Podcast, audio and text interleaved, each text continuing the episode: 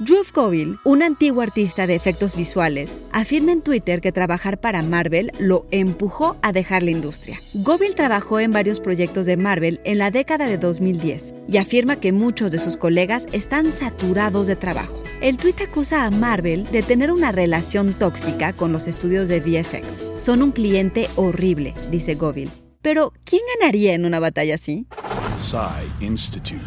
Masterpiece, your life. So this is my vow.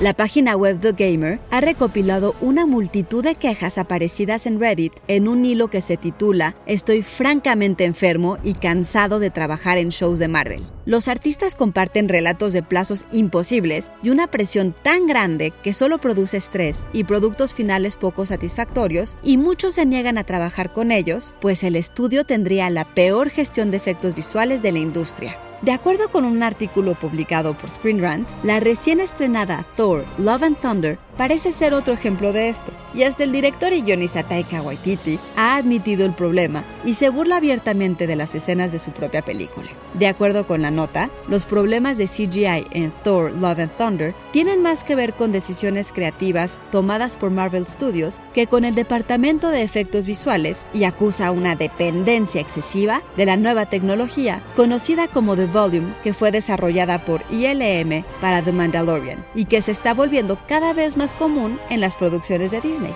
un reemplazo de la tradicional pantalla verde. Esta consiste en una enorme pantalla LED curva capaz de proyectar fondos fotorrealistas y que sobre todo los actores han abrazado, pues no tienen que imaginar el entorno, solo miran atrás y reaccionan a las imágenes.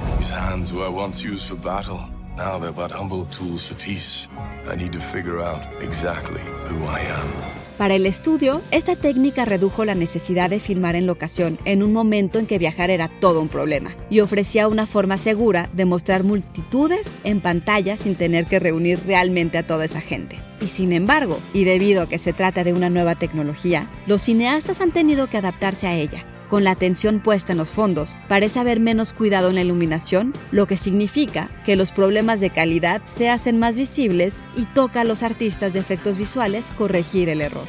John Antonio Camarillo, con información de The Gamer y la versión web de The Newsweek. Y grabando desde casa, Ana Goyenechea. Nos escuchamos en la próxima cápsula SAE.